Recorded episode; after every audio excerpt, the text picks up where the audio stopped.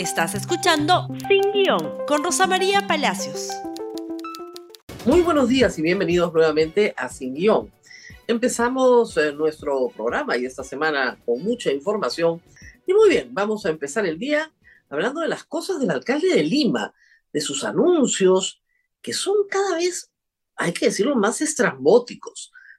El señor alcalde asegura que ha logrado, que hoy, hoy lunes, va a lograr una negociación ya para que se vaya la empresa concesionaria Rutas de Lima, a quien él llama Ratas de Lima. Y bajo estas premisas dice que ha llegado a un acuerdo con esta empresa. Ustedes imaginarán, es difícil creer que te puedas sentar a la mesa a discutir algo de manera empresarial llamando a tu interlocutor rata. El señor López Aliaga fue elegido alcalde de Lima bajo la premisa de que era un gran empresario, que era un hombre de inmensa fortuna hecha sobre la base de sus habilidades empresariales. Bueno, así están las noticias. Hoy, este es el titular de la República, por favor, hoy tendremos una última reunión. Hoy se acaba.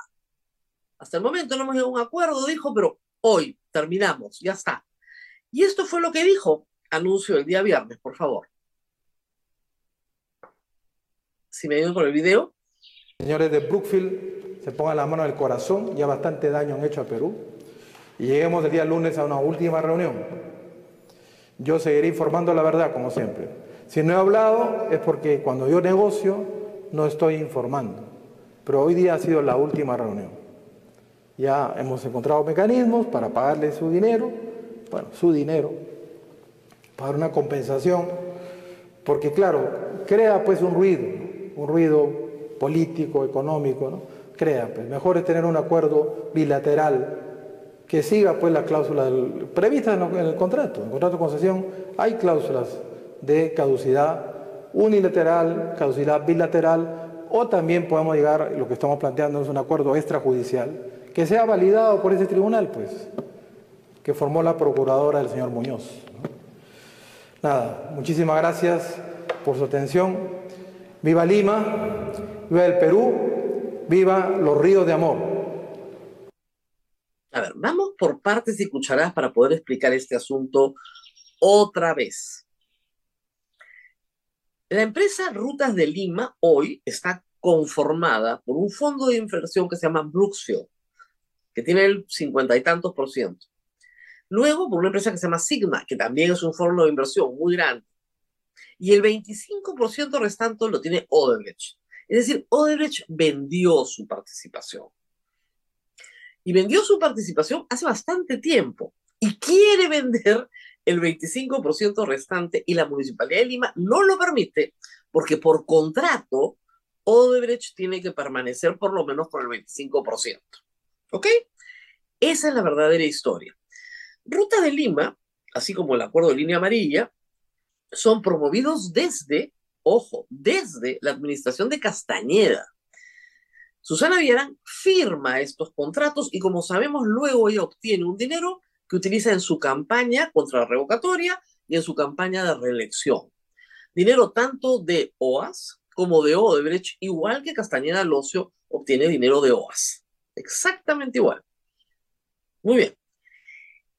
Rutas de Lima hace una serie de obras en la carretera panamericana sur y al norte. Y coloca un peaje por acuerdo entre las partes en Puente Piedra. El conflicto no está ni en el sur ni en todo el norte, sino básicamente en Puente Piedra. Además, Rutas de Lima tiene que entregar la obra completa, que todavía no ha entregado, porque no se han expropiado los terrenos, de toda la prolongación de la Ramiro Prealé, en teoría, hasta Chosica. Este es un contrato de 30 años, de los cuales no han transcurrido ni 10. Y tiene que entregarse todo lo que tiene que entregarse y se ha invertido todo lo que se ha invertido. es evidente que hay un conflicto social en Puente de Piedra. Y es evidente que la Municipalidad de Lima tiene que encontrar una solución a ese conflicto. Pero la solución a ese conflicto no es desconocer un contrato. Ya se trató de hacer dos veces. El señor eh, alcalde anterior, Jorge Muñoz, llevó el caso a los tribunales arbitrales internacionales que están previstos en el contrato. ¿Y qué pasó? Perdió. Esos tribunales arbitrales no los forma la procuradora del alcalde anterior, están predeterminados en el contrato.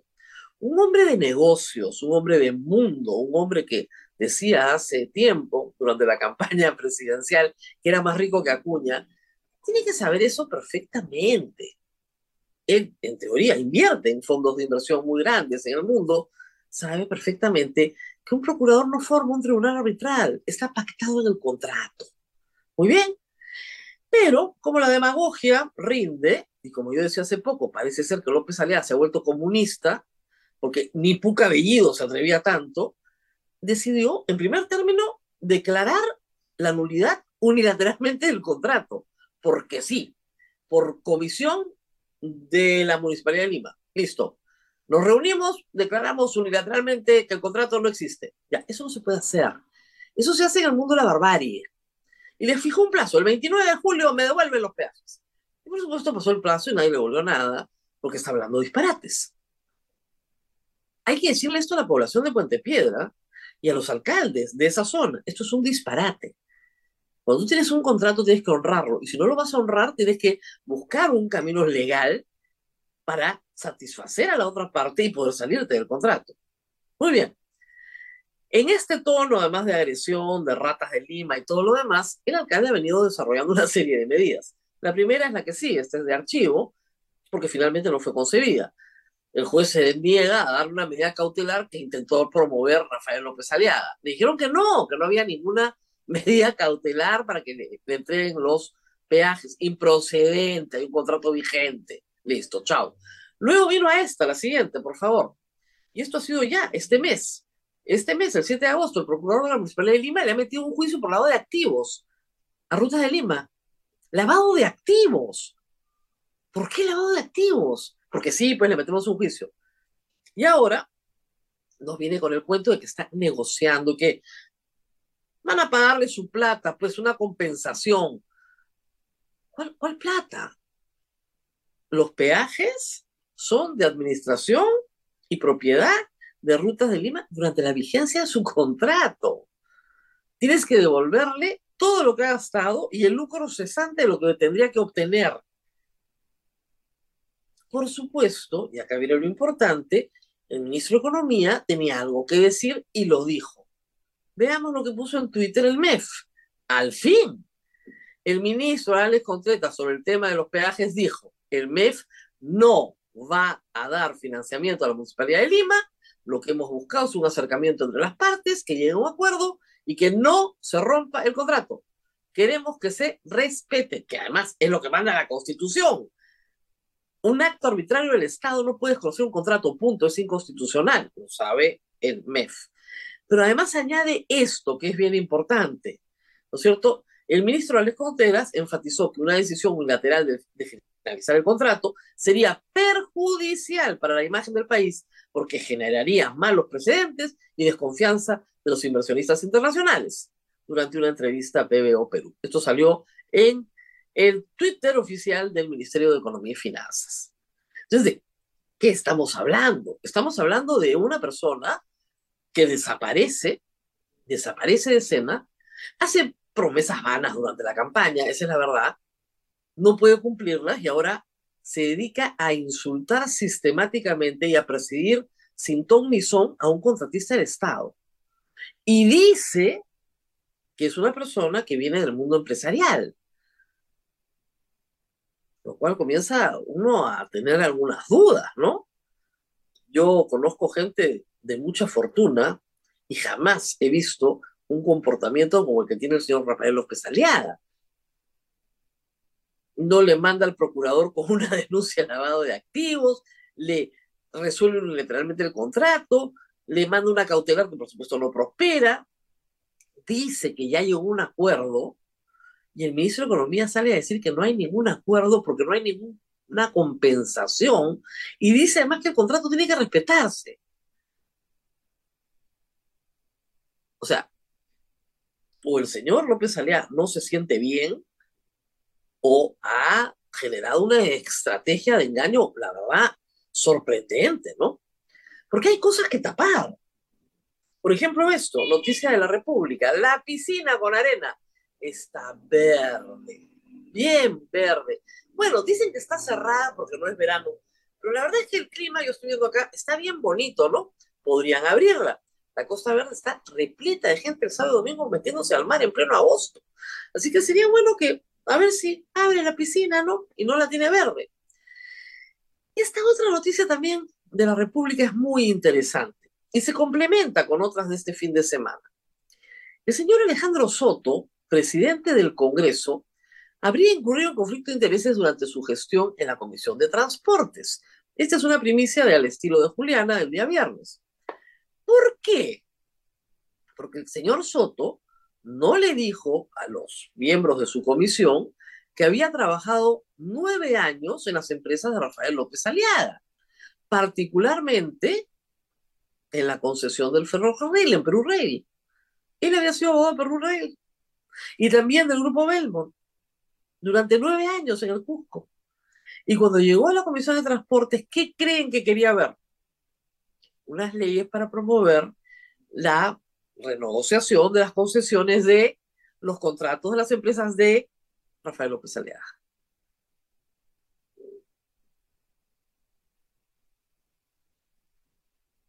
No digo más. Estas son las cosas de porque. De Soto vamos a hablar en los próximos días porque este fin de semana le han sacado todo. ¿ah? El presidente del Congreso, en teoría, ni siquiera podía postular a ser congresista porque se olvidó decirle al Jurado Nacional de Elecciones que tenía una deuda impaga, una reparación civil al Estado peruano que no había pagado. Pero entre Darwin, ¿no es cierto?, Espinosa y Alejandro Soto podríamos hacer dos programas. Vamos a la pausa y restamos con otras historias que no queremos dejar de mencionar el día de hoy antes de que pase más tiempo. La pausa la trae Samsung.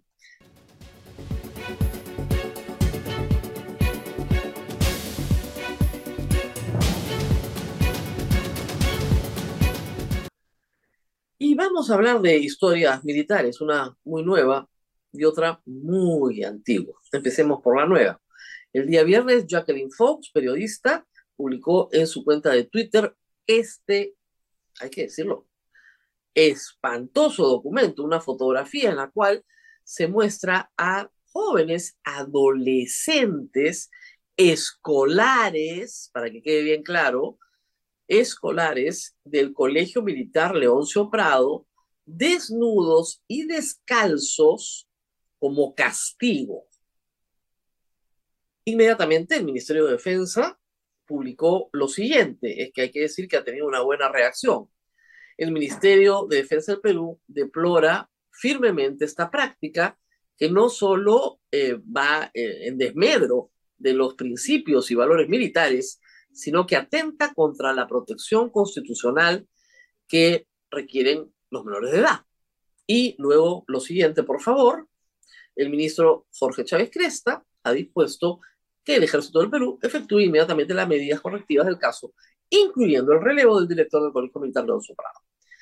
Hay que señalar que esto ha sido muy rápido y, bien, y bien, por varias razones, y es necesario detenernos en esto. En el Perú existe una ley que se llama el Código de Niño y Adolescente, que actualmente prohíbe, prohíbe el castigo físico para menores de edad, incluido el que podrían darle sus padres. Si la ley protege a los niños de sus propios padres respecto al castigo físico, más aún de cualquier colegio. Y este es un colegio, no es una academia militar, no es un instituto armado, no es el centro de entrenamiento de los FOES, no, son chicos adolescentes de colegio. Y como ustedes han visto, claramente la Fuerza Armada ha respondido como corresponde. Pero inmediatamente en las redes sociales donde todo se discute, salieron unos loquitos Rambo a decir que así se formaba el carácter, que así se formaba la disciplina en los hombres, que es un comportamiento viril. Bueno, hay que explicar algo. Ese tipo de castigos lo único que crea es rencor y resentimiento. Y el rencor y el resentimiento se transforma en violencia. Hoy día tenemos 10.000, 10.000 agresores sexuales en cárceles del Perú. 10.000. Es la segunda causa de prisión después del hurto. Agresores sexuales de todo tipo. 10.000 que salen de una educación como esa, donde hay abuso, abuso físico, donde hay maltrato desde la infancia y que reproducen esos patrones de conducta. El castigo físico forma psicópatas y eso está probado. Entonces, por favor, a todos loquitos Rambo, restrinjan su idea de eh, ese tipo de castigo para adultos, ¿no es cierto?, que están en un entrenamiento militar bajo condiciones de severo estrés, ¿no? Cosa que es, hay que decirlo de alguna manera, extraordinario, no ordinario, ni siquiera en la formación militar de adultos, o no debería ser. Y justamente por la mala formación a veces militar, tenemos que dar cuenta de la siguiente noticia, que se trata, por supuesto, de un acto de justicia. Luego de 35 años, 35 años de espera, han condenado a las patrullas del ejército por las ejecuciones en Cayara. Estamos hablando de la ejecución en total, entre mayo y diciembre, y después les explico, de 39 campesinos. Dos oficiales fueron condenados a 15 años, los dos jefes de patrulla, y 16 soldados a 8 años. Hay tres reos contumaces, entre ellos el general Valdivia, que está prófugo de la justicia desde el año 2021, cuando fue condenado por el secuestro de Gustavo Ritt. Y hay seis soldados no habidos. Parece duro, es verdad, que un joven soldado de 18 años, muchos de ellos en servicio militar obligatorio, levados a la fuerza a veces, a los que les pusieron un fusil y les dieron órdenes, tengan que pagar 35 años después por lo que hicieron. Pero lo hicieron y obedecieron esas órdenes justamente por una mala formación. Una formación que no tiene pensamiento crítico, una formación donde disparas a matar a lo que te ordenen disparar a matar. Una formación que debería haber cambiado y que sin embargo, por los trágicos sucesos de diciembre, parece que no ha cambiado. Esa formación que hace que hoy tengan que pagar largas condenas. Algunos soldados habían tenido ya prisión preventiva de uno o dos años. ¿Qué pasó en Cayara? Toda la información está en el tomo 7 del informe de la Comisión de la Verdad, pero se los resumo rápidamente. Una patrulla, un convoy militar fue atacado por una columna senderista. Fue un ataque brutal murieron cinco militares, quedaron heridos 15 y lo más grave, en ese momento crítico, estoy hablando del 13 de mayo, Día de la Virgen de Fátima, 13 eh, de mayo de 1988, lo más grave fue la pérdida de armamento militar. Los subversivos robaron 10 fusiles y una ametralladora. Fue un golpe durísimo. Y estos subversivos huyeron, eran foráneos a la zona, y el ataque a este convoy se da muy cerca a la población de Rusco, que está muy cerca a la población de Cayara. El general Valdivia dio la orden de ejecutar el operativo persecución. Y sin ninguna inteligencia o información, las patrullas salieron a matar al campesino que tenían por delante, porque suponían que todos eran terroristas. Llegaron a Cayara, mataron a un grupo en la entrada, mataron a cinco personas en la iglesia que estaban desarmando la, el anda de la Virgen de Fátima. Les dijeron que estaban celebrando y los mataron, eran los mayordomos de la fiesta. Luego capturaron hombres y mujeres, separaron a las mujeres y a los niños y fusilaron a todos los hombres, luego de sacar, saquear sus pequeñas tienditas y robar todo lo que había. Pero la cosa no terminó ahí. Cuando los campesinos terminaron de cosechar y regresaban, también fueron interceptados y asesinados. La matanza duró aproximadamente tres días. Cuando estas noticias llegan y se comienzan a ser conocidas, los militares regresan a la zona, desentierran los cadáveres y los van ocultando o tirando en otras localidades, en otras zonas aledañas. Mucha gente hasta el día de hoy no encuentra el cadáver de sus parientes. ¿Qué pasó? Lo que siempre pasa. En los primeros meses, en el año 88, la justicia militar, el Ministerio Público y hasta una comisión del Senado llegaron a la conclusión de que ahí no habían matado a nadie, que había habido un enfrentamiento con subversivos. Pero la verdad, 35 años después, de luego de muchísimas vicisitudes y un juicio de 5 años, se abrió paso. El resultado, 39 campesinos asesinados.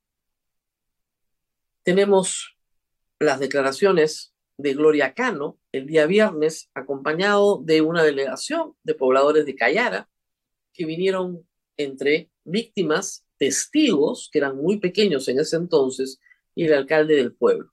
No sé si tenemos ya las declaraciones de Gloria Cano, por favor. Estamos bastante contentos porque efectivamente después de 35 años, por fin se hace justicia para Cayara. Eh, la sala penal de la, la, cuarta sala penal liquidadora de la Corte Superior Especial Penal Nacional ha señalado que Cayara sí existe, que Cayara, eh, que la masacre de Cayara sí existió en el año 88. Recordemos que eh, la masacre de Cayara que enlutó a este pueblo eh, oficialmente no existía. Se señalaba por parte de los militares que había sido un enfrentamiento. La sala penal ha dicho hoy que no hubo un enfrentamiento, que fue una masacre, que campesinos que estaban en la iglesia, en el pueblo, que estaban en el campo cosechando, fueron masacrados por dos patrullas militares que provenían justamente del ejército y que cumplían órdenes del el general Valdivia Dueñas. Entonces, el día de hoy se ha hecho justicia, se ha señalado que la masacre Cayara sí existió y han condenado a los jefes de patrulla y a los miembros de la patrulla a 15 y 8 años de pena privativa de libertad y han reservado el proceso contra José Valdivia Dueñas que hasta hoy permanece eh, prófugo de la justicia.